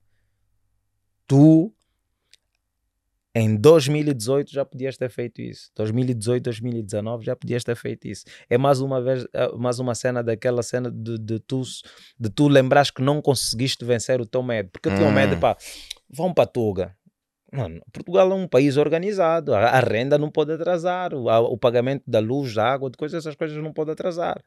E a nossa economia está uma desgraça, não posso contar como é que eu vou mandar os putos para lá e depois me ligam, olha, eh, a renda desse mês, onde é que está? Não posso. E eu tinha esse medo, que era um medo de será que vai dar certo? Será hum. que eu vou vou, epá, conseguir, vou conseguir é? convencer os portugueses a irem ao meu espetáculo uh, e tal. Não, isso, é uma ilusão, não é? Porque fizeste um roast e já és o bom não, o que Fizeste um pequeno espetáculo, achas que já dá? Não, não, isso não dá. Então fui um bocadinho empurrando, mesmo naquela cena, não, pera, no momento certo, quando as coisas estiverem bem, aí você vai, vai com calma, tipo, com, com a cena, constrói depois mais. Depois tens o evento, o momento de dor, agora vai ter que dar, não é? Agora é. tem que dar que às vezes, às vezes isto é mau, né? Mas é, é, é mal uma pena, porque acontece com quase todos nós, que às vezes é preciso uma coisa muito, muito má para nos empurrar para aquilo. É, é como no, no é livro. É preciso uma coisa muito má para te empurrar para aquela coisa muito boa que tu querias. É? Exatamente, a coisa muito boa. Aí veio o, o, livro Alquimista, do, uhum, do uhum. Paulo Coelho, que tem a cena em que sempre que ele quer desistir de, de, de ir atrás de, do sonho que ele teve, literalmente sonho, uh, acontece sempre alguma coisa para, lhe empurrar para ali. Uhum tipo, das pedras caírem na direção, de aparecer o mais velho que diz uma coisa, de aparecer o senhor que, que lhe dá um emprego, de, tipo, uma série um, o, o, é como se o universo fosse organizando. Conspirasse. E a conspirasse a teu favor. Tipo, não, mano. Não, não quer. Vais voltar para Angola? Não, não, pera. As coisas em Portugal vão, vão funcionar. E, e, e não é que as cenas foram acontecer assim, de repente. Eu começo a ser convidado Mal eu decidi que vinha para aqui, eu começo a ser convidado para fazer rádio, para fazer televisão, para fazer mais espetáculo, uh, para fazer uma, a maior tour que alguma vez fiz na, na minha carreira. Foram 120, 123 espetáculos. Uau! É? Incluindo com dois grandes shows que é o Altice e Super Boca Arena. Uh, imagina só, foi só eu disser que sim, que vou para Portugal, que as coisas foram. Aliás, eu, eu nunca tinha feito uma cena, Jorge, que, que era. Eu já tinha as condições, porque eu tinha contrato de trabalho, tinha, trabalhava já para Disney, mesmo para Angola, tinha, às vezes vinha para aqui, tinha como. Uh, tinha, podia vir aqui de seis em seis meses, ficar aqui uhum. seis meses a trabalhar, a gravar, ou seja, eu já tinha condições legais para solicitar uma residência. Uma residência. Assim. Mas mesmo assim eu estava tem um visto, mano. Porque é residência. O visto, um gajo vai, residência. É aquela metáfora do sapo, não é? Um gajo está no, está no morninho, está ali. A água vai aquecendo. É, a água vai aquecendo, mas depois há um dia que a água ferveu, um gajo salta, queima e. Agora yeah. vai. Agora vai. E... Então foi, foi. Pedi a residência, as coisas começaram uh, a fluir. Né? Começaram a cair de trabalho que nunca mais acaba. e, e, epá, e às vezes é isso. Às vezes uh, tem que acontecer alguma coisa muito má para nos empurrar para aquela coisa muito boa que nós queríamos. Uh, às vezes um gajo tem que lembrar, pá, não ficamos à espera disso. Uh, mas pronto. Aconteceu. Aconteceu. Olha, és um. Até porque, e, e a questão que, que eu vou te fazer, porque há muitos stand-up comedians e dentro da, da tua área que fazem rir os outros, tornam-nos pessoas mais felizes, melhores e depois eles são miseravelmente infelizes. És, és uma pessoa feliz? Eu sou, eu sou. Eu sou, uh, como digo, né? não sou feliz todos os dias, todas as horas, Sim, mas. mas acho, acho, que não há ninguém, né? Sim, mas num contexto geral eu sou, sou muito feliz. Muito feliz porque há dias que eu sento em casa e vejo meus filhos a brincarem, saudáveis. Uh, Tens quatro, né? Tenho quatro a brincarem uns com os outros e a fazerem piadas e não sei o que, fogo, não. E, e, e faço, faço muito essa questão de, de tentar me encaminhar que é para não ser um gajo infeliz. Porque, e às vezes vem porque nós, as pessoas, nós hoje vivemos num mundo em que as pessoas vão te dando um monte de possibilidades que tu até não sonhaste. Que tu até não estavas ali, mas de repente dizes assim, porra. E, eu sinto isso, mano. Eu, cada vez que eu dou um passo na minha carreira, há um grupo de pessoas, até amigos, que dizem assim: oh, agora tens que ir para ali. Isso, mamão. Eu acabei de chegar aqui, André. Já foi difícil chegar Deixa... aqui, mano. já foi difícil. Eu nem sequer queria isso. Mano. Então, desde sempre, desde 2003, que nós começamos tipo, a fazer coisas e convidam para a rádio, pá, foram para a rádio, agora, agora tem que ir para a televisão, a televisão é que é. Fomos para a televisão, mano, agora mesmo, Dredd, só vos falta um filme. e tu fazes o filme, não, agora, mano, vocês têm que tem que tá, tem que estar tá a fazer show já fora do país. Viemos para o Coliseu, fizemos o Coliseu, não, mano, agora, ou seja, as pessoas estão, é como se, e, e um gajo hoje faz essa cena, mas olha, é assim, tudo bem, há muito terreno para ir, mas até aqui onde chegaste, está muito bom. Pode não ser o the best place, aquilo, mas aquilo que, eu, que, eu, que eu escuto em ti é o apreciar, não é? Tu, yeah. E essa tua expressão do, do voar baixo, saber de onde é que eu vim, yeah. uh, sonhar, querer mais, e tu tens isso, não é? Falávamos isso em off e depois falámos aqui, mas tens, lá está, o pé assente e o Sim, voar sim, baixo, sim. e o apreciar e o agradecer. Porque nós vivemos numa época, e eu contra mim falo, eu às vezes também dou por mim nisso, no querer mais, e o próximo, e, não sei o quê, e tem que fazer melhor, e, tem... e depois um gajo olha à volta e, pá, é, é como eu, eu fiz esta análise, eu fiz 50 anos no, no ano passado, Ah, e pá, dois, três meses antes eu comecei a olhar e ia fazer uma análise, espera aí, onde é que eu quero estar daqui a 10 anos? Como é que, pá, como é que eu quero ter o meu corpo? Onde é que eu quero estar a, a viver? Com quem? A fazer o quê? Que é que eu quero ter? Qual é o carro? Qual é a casa? Onde é que eu quero ter casa? Isto e aquilo? Como é que eu quero estar financeiramente? E depois fiz a retrospectiva. E eu, quando olho para trás, digo assim: fogo. Eu, há 10 anos atrás, tinha uma filha com cancro, estava a sair de um, de um casamento tóxico, estava prestes a perder essa, essa filha, estava prestes, a perder a minha segurança financeira, a ficar com dívidas, a ter que me reconstruir, a ter que me reconstruir enquanto pessoa. E depois olhei lá, lá está, para a jornada, não é? Para aquilo, caramba. E olha onde é que eu estou hoje. Às vezes é, é, é se olhar para trás na ideia de perceber, peraí. Porque às eu- vezes tu, tu não valorizas aquilo que tens e dizes, caramba, Ah, isto é. Mas depois olhas e dizes, Porque tu, epá, claro, estamos, eh, o caminho é para frente, estamos a olhar para frente, mas esse, esse, esse beco, porque hoje eu paro assim e penso assim, bem, eu, eu sou um gajo que, pronto, eh, não, não sonhava ser eh, comediante, Uh, nunca, quando eu comecei a fazer arte, a arte era uma coisa, pá, também, e, e para muitos até hoje é considerado assim, vagabundos. Até hoje tem pessoas que dizem assim: esse gajo daqui a pouco não vai ter como se sustentar. E whatever. Apesar de eu já estar há 20 anos a trabalhar nisso, mas, é, eu há 20 anos que o meu dinheiro todo vem da comédia. E eu olho assim para trás e hoje eu sou um gajo, eu consigo ajudar a minha mãe. Eu consigo meter os meus pais a viajarem, a fazerem consultas em clínicas boas, a terem assistência médica medicamentosa, um, a não terem falta de nada na, na, na sua vida, né? já, já de reforma.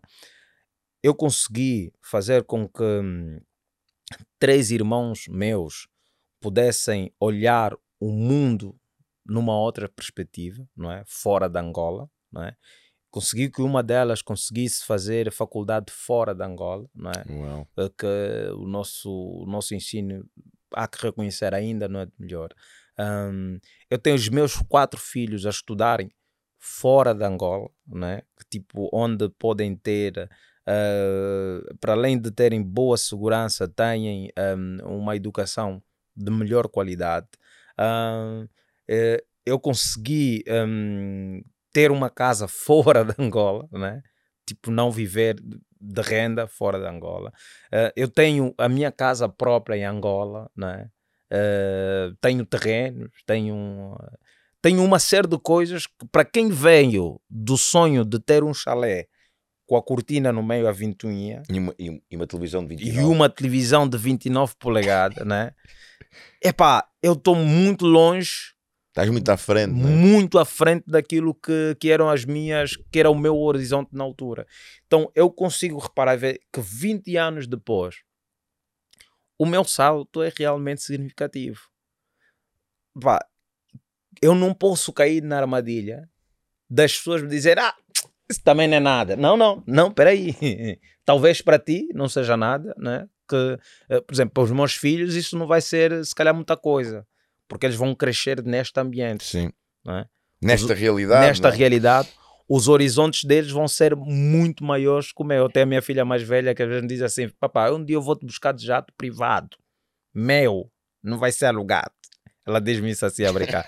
A minha filha anos é que ela 17, 17, tem 17 anos. E a minha filha diz, diz-me, já, já me diz isso há dois anos. Um dia eu vou te buscar de jato privado. Meu. E é meu, não vai ser eh, alugado e não sei o quê. E, e eu sinto, pá, fogo. O, o, meu filho mais novo só assim, papá. Eu, eu quero ter duas Lamborghinis e um, e um, e um Ferrari. Pode parecer um sonho muito materi- materialista, né? Mas o que eu observo é, eu nunca me passou pela cabeça em ter uma Lamborghini, como é que eu vou pensar em ter uma Lamborghini? Eu não tinha essa possibilidade. E, e, e embora estamos aqui a, a, ver aspectos materiais, mas eu estou a observar o, a capacidade de sonho de deles sonhar, de que aumentou. Sim. Né? Que aumentou. Sim, porque, porque lá está, a realidade deles dá-lhe esse sonho. A tua realidade dava-te dá outro sonho. Dava-te aquela é? cortininha com aquela, é? com, com Exatamente. aquela TV, ah. já era uau. Porque, eh, e, e, isso, isso é uma coisa que não temos. Uma mulher grávida uh, pobre, os desejos dela são consoantes a sua capacidade. Ela, não, ela deseja uma sopa de, de feijão. Uma mulher grávida, rica, ela sonha aquele bife dourado do, do o desejo, né? Tem aquele, e o gelado o desejo da gravidez. Quê, que só há não sei aonde. Agora apetece-me aquele gelado que só há não sei o quê. Tu tens que ligar o, o, a, a um gajo que está que tá no Dubai. Agora para passa lá no que coisa manda aqui porque a manda o tá, jato. Manda lá o jato que a minha mulher está aqui com desejo. Uma pessoa que não tem jato, ela não vai. O desejo dela não vai até aí. Então, a, os teus sonhos também são muito limitados às vezes pela tua pela tua realidade, aquilo que tu vês, o teu income, não é? aquilo que tu te alimentas em termos de televisão, eh, rádio e principalmente em termos do dia a dia, porque a televisão até te apresenta tu, tu quase tudo que vês na televisão é ficção. Yeah. A tua realidade é o teu dia a dia. Yeah. Então, eu, eu, eu, eu, eu, eu cresci num sítio que eu olhava e às vezes me perguntam como é, tu, tu cresceste em tempo de guerra, eras uma criança infeliz, não sei não, não, fui uma criança super feliz, mano. Eu brinquei muito, meu corpo fala por isso, mano. Tem sinais para tudo quanto é canto. Eu brinquei, mas, mas aquilo foi brincar, eu, fui, eu diverti-me muito. Hoje, se calhar, olho e diz aquelas brincadeiras não para morrer. Deus me livre os meus filhos fazerem essas brincadeiras, que é mesmo perigoso. Mas eu brinquei muito, fui uma criança muito feliz dentro da minha inocência. Sabes que há uma, há uma frase que eu uso muito e que eu vivo muito, que é uh, tempos difíceis criam pessoas fortes. Yeah. Pessoas fortes criam tempos bons, tempos bons criam pessoas fracas e pessoas fracas criam tempos, tempos difíceis. Maus, muitos tempos difíceis já. É. Então eu, eu fui criado num tempo difícil. Em tempo difícil. Então tornei uma pessoa muito resiliente, muito resistente né, às coisas e e, e, tento nunca perder isso, que é ter sempre os pés bem assentos no chão. E uma coisa que eu olho assim é pá, pena que essa sorte é só minha, podia ser a de todos nós, não é? Todo mundo devia ter a oportunidade de sonhar. Não que vão conseguir, mas pelo menos ter a oportunidade de sonhar isto de, de e, e, às vezes quando, quando recebo mensagem de putos que dizem assim, é pá, és mesmo a minha inspiração, porque você, você nos dá boa da garra de, de, de não desistir, de não, de, pá, de, de não recuar e não sei o quê. E, epá, eu já sinto que pelo menos estou a fazer bem uma coisa. Pelo menos essa, essa, essa cena de, de ver pessoas que sabem exatamente de onde eu vim pessoas que estudaram comigo, pessoas que cresceram comigo, pessoas que podem dizer ao seu filho: estás a ver esse Gilmar que está ali, esse fez faculdade comigo, esse estudou comigo no médio, esse fez aquilo comigo. Tipo, isto, esse gajo não é ficção. Porque o que eu via na televisão era ficção, porque não era ninguém do meu bairro. Yeah. Não estava lá ninguém. Era, era, então é muito ficcional. Uh, então, muitos dos putos, quando viram o Mantorra jogar, no Benfica e a fazer aquele sucesso todo. Muitos de nós no Samizanga, putos que jogavam a bola, olharam e falaram: mano, esse é o Mantorras, esse é o Cota, o filho daqui, da, da Cota Fulana aqui. É outra coisa. Que, então, quando nós conseguimos observar as coisas na nossa realidade, elas têm um impacto diferente. Porque já não é ficção. Isto aqui é nosso. Que aliás foi o input que eu recebi para falar inglês. Sabes como é que eu vou para aprender inglês? Há um dia que eu estou a vir da escola e cruzo com dois vizinhos meus a falar em inglês. E tu, oh? Eu tipo, peraí. Isso aqui não é dos filmes. Isso é uma coisa que aprende-se. Porque eu... esses vizinhos eu conheço. Estão a falar inglês, sabem, eu conheço, posso... mas se eles sabem. Não, porque até então eu não tinha ouvido ninguém falar inglês absolutamente nenhum tio meu, nem um primo meu, não sei se tinha já tios que falavam inglês naquela altura, nunca, com eles nunca cruzei. Nunca cruzei com um primo, com coisa que falava inglês. Então, eu às vezes hoje quando estou em casa estou com a minha filha de 13 anos, estamos a, a falar inglês, tipo, estamos os dois a conversar em inglês, tá, tá, tá, tá, tá, estamos, eu vou buscar a escola e estamos a vir e está a falar inglês. Eu penso assim, foco, essa gaja aprendeu inglês na mesma idade que eu. Né? E, tipo, é parece uma coisa bem pequena, se calhar para, para quem cresceu já dentro dessa realidade, mas para mim não. Para yeah. mim é tipo mesmo, uau, mano. Eu queria filmar isso e mostrar as dizer, olha, olha aqui eu e a minha filha falarmos em inglês, mesmo just for fun. não é, não há aqui nenhum motivo relevante para estarmos aqui a falar inglês, mas o facto de eu conseguir me comunicar com ela numa outra língua que pareceu distante para mim e para muitos dos, dos, meus na altura, hoje para elas é. É curioso, não é? Que yeah. para ti nessa altura pareceu distante, para muitos é normal yeah. e tu vais buscar a parte do apreciar, do agradecer. Sim, não é? sou mesmo grato. Eu olho assim, aprecio fogo. É, vejo a, a, a minha filha mais velha, ela gosta muito de filosofia e ela começa tipo quase que apaixonada com com, com, com, filosofia e a falar sobre a mitologia grega e, e falar da Grécia Antiga e de, do Egito e não sei o que. Pouco, mano. Essa cena é fixe, mano. Isso é. Tipo, ela tem a escola como uma. Tipo, ela está na escola com o gosto de aprender. Ela não está na escola como eu tive. Que era, tinhas que estar. Não, eu tive na escola com, com objetivos muito claros, que é pá, tu tens que estudar, que é para poderes, é pá, fazeres qualquer coisa com a tua vida no futuro. Tipo, uma coisa, não há ali o gozo do apreciar o, o, o conhecimento. De apreciar, não, tu não vais ler um livro porque te apetece ler, tu tens que ler o livro de, da disciplina que tu estás a, a estudar. Não, não, romance, não, não. Nem tem dinheiro para comprar livro de romance. Você alguma vez viu alguém aqui ler romance? Tá maluco você? ah, não, quero livro de quadradinho. Qual é livro de quadradinho? Você tem livro da quarta classe. É esse livro que tem que ler para aprender a porcaria da matéria para não reprovar. Burro. Vai. então, era, então eu consigo apreciar e ver essas, essas, essas diferenças que se calhar para as outras pessoas não faz yeah. muito sentido, não fazem muito sentido, porque mesmo em Angola tem pessoas que viveram realidades diferentes sim, da minha, né? sim, sim, e, sim. E, e, e, hoje podemos se calhar uh, por causa da minha evolução, uh, eu digo assim, né, pá, eu cheguei até vocês, tipo o pessoal que está na elite, pessoal que já viajava há muito tempo, pessoal que já, que já fez faculdade fora, já fez ensino médio fora, já, já, tinha, já tem uma noção de que o mundo é bem maior do que, eu, do que eu tive. Porque o meu mundo era o Sambizanga, mano. Nós, nós íamos para a cidade passear. Sair daqui, imagina, se é o Sambizanga, sai daqui, vai ter o, o Marquês, dás a volta e, volta, e voltas feliz para casa. Fui à cidade. Fui né? à cidade. Fui lá. Uh, tinha boa de carro. O apreciar as coisas pequenas, não é? Sim, o apreciar as coisas pequenas. Tipo, eu, é uma coisita pequena, mas é muito, muito bom de, de, de apreciar isso. Pode parecer meio epá, infantil e desnecessário, mas diga assim, mano, eu, eu às vezes até aprecio o engarrafamento. Estou no carro, estou no trânsito, digo fogo, mano.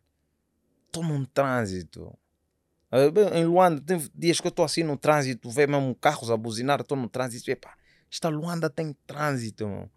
Quando era pequeno, era, a nossa brincadeira era estar assim, sentado num muro qualquer, olhar para a estrada e a contar os carros. E a, e a brincar tipo, meu, meu carro, ei, meu carro, tipo uma coisa. E de repente, naquela mesma estrada, tem trânsito. E é o teu carro? Hum? E eu ainda estou nesse trânsito dentro do meu carro, que é mesmo meu, não é imaginário, não. Então, apreciar essa evolução, eh, ao mesmo tempo que tu vais atrás de mais, vai ficando feliz também com as pequenas conquistas que, que já tiveste. Vais atrás de mais, claro, é natural isso. Todo, toda a história da humanidade sempre foi assim, nós sempre fomos pessoas que estão atrás de mais e melhor. Então, acho que isso está já no nosso, no, no nosso DNA. Então, mas é preciso sentir fogo. Atenção, já já já não, já não há cá contar carros. Agora sofremos de outra coisa. Agora sofremos. agora sofremos com engarrafamento, mas é, já é um sofrimento melhor. Não é? Já não é naquele, ainda, ainda ler aquele livro Sapiens e dizer tipo que o sair de coletor para a agricultura foi tipo uma armadilha, porque agora as pessoas arranjaram uma coisa que não tinham: trabalho. Trabalho. Eu não tinha, mano. Antigamente era só sair, apanhar coisas e comer. Agora, quem que inventou essa porcaria? Não? Há um gajo que decidiu que não queria andar mais e agora inventou trabalho. Agora tem que regar, agora tem que controlar, agora, Agora tem, tem que colher, agora tem que armazenar, agora tem que Sim, sim, vender, sim, sim. agora tem que. Então, é, faz parte. Olha, meu querido, em jeito de, de fecho desta, desta nossa conversa, ahm, mais, mais uma vez, quando, quando, quando este episódio for, for para o ar, já realizaste, creio que eu, ali dois, dois grandes marcos para, Já, para, já, para já. a tua carreira, que foram um sucesso. Já viveste o, o Natal sem cartas, com prendas, atenção, miúdas, né? com, não é? Sim, sim. Ahm, e estás prestes, ou seja, estamos todos prestes, não é? 20, isto irá para o ar 27, 28 por aí. O ano está já no. Estás final do ano a olhar para 2024. Qual é o teu próximo passo para 2024? Quais são os teus sonhos? E depois deixares aqui também, ou seja, já, o- já o dois em um, os teus sonhos para 2024 e aí uma mensagem depois aí para a malta, para 2024 também. Epá, eu sinceramente não sei. Não sei o que é que, o que, é que 2024. Porque eu acho que nós vamos ficando mais velhos e, e vamos Tens percebendo agora, tu? 38. Tu, tu, tu, obviamente percebes melhor do que eu já, já vais um para o puto 51. ainda, Ainda, sou um 38, puto, ainda tenho. 38, ainda és um puto. Eu sou um puto, mas eh, a questão é dizer assim, pá, eu sou um puto que viveu tanta coisa Yeah.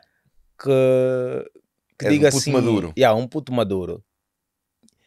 Que às vezes é esse esforço, ou um- um- uma coisa que eu digo nas pessoas é pá, tentem não controlar aquilo que não está mesmo na, na, na, no, No na- controle, teu né? con- não- esquece, mano. Esquece isso.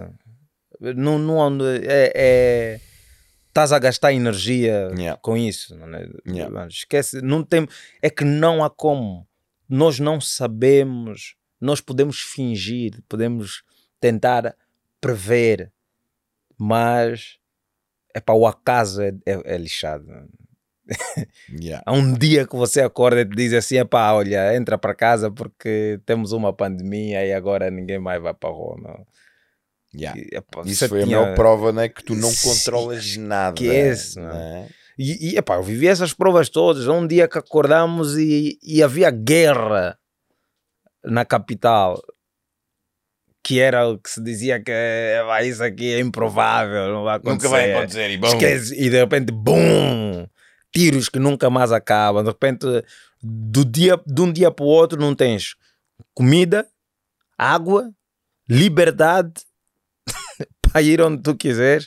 Já não sabes se vais viver ou não. Então, epá, tenham isso sempre muito presente, né? que é a noção do, do quão pequeno nós somos nesta, nesta imensidão do mundo e, e vamos cultivar a, a, a nossa humildade perante o mundo.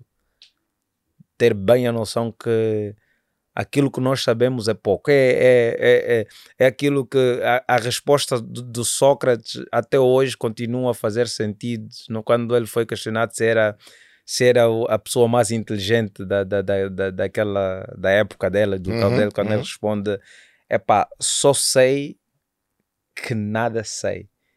Que tipo, porque bem na ideia de dizer, é pá, quanto mais eu busco por conhecimento, mais me dou conta que, que sei sei pouco. yeah. Yeah. Então, para 2024 é, é esta humildade que, que, que vamos querer eh, carregar né? em, em, em todas as abordagens. Sempre que achares que estás em melhores condições que os outros, pensa assim, tipo, quem sou eu Yeah. yeah, para determinar isto? Voar baixinho, Yeah, né? yeah, o voar, baixinho. Voar baixinho, sempre antenado, os obstáculos são muito, voar baixinho. Saber que o mundo é. Epá, é isto aqui. Mais nada. Obrigado. Obrigado, meu querido. Malta, uh, não foi comédia, mas também foi. Não foi para chorar, mas também foi para sentir. Uh, aprendizagem, crescimento, um exemplo. Uh, quero reforçar aqui mais, mais uma vez o teu exemplo de superação, o teu exemplo de, de humildade, o teu exemplo de, de apreciação. Acredito que todos nós precisamos mais disso e aproveitar esta época que está aqui entre o Natal e o Ano Novo para tu também pensares um pouco nisso, onde é que estás, como é que estás a olhar para, para a tua vida, o que é que não estás a agradecer, o que é que podes agradecer mais.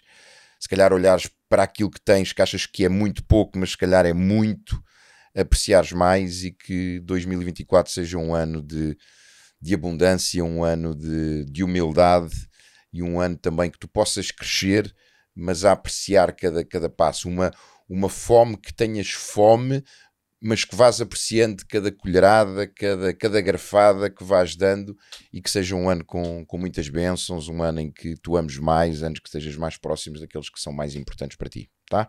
E a gente vê-se em 2004. 2004 não, 2024. É isso aí. Obrigado por estares aí. Obrigadão, meu mano. Obrigado, meu pato. É nóis. Obrigadão. Estamos juntos. Estamos juntos. Até já.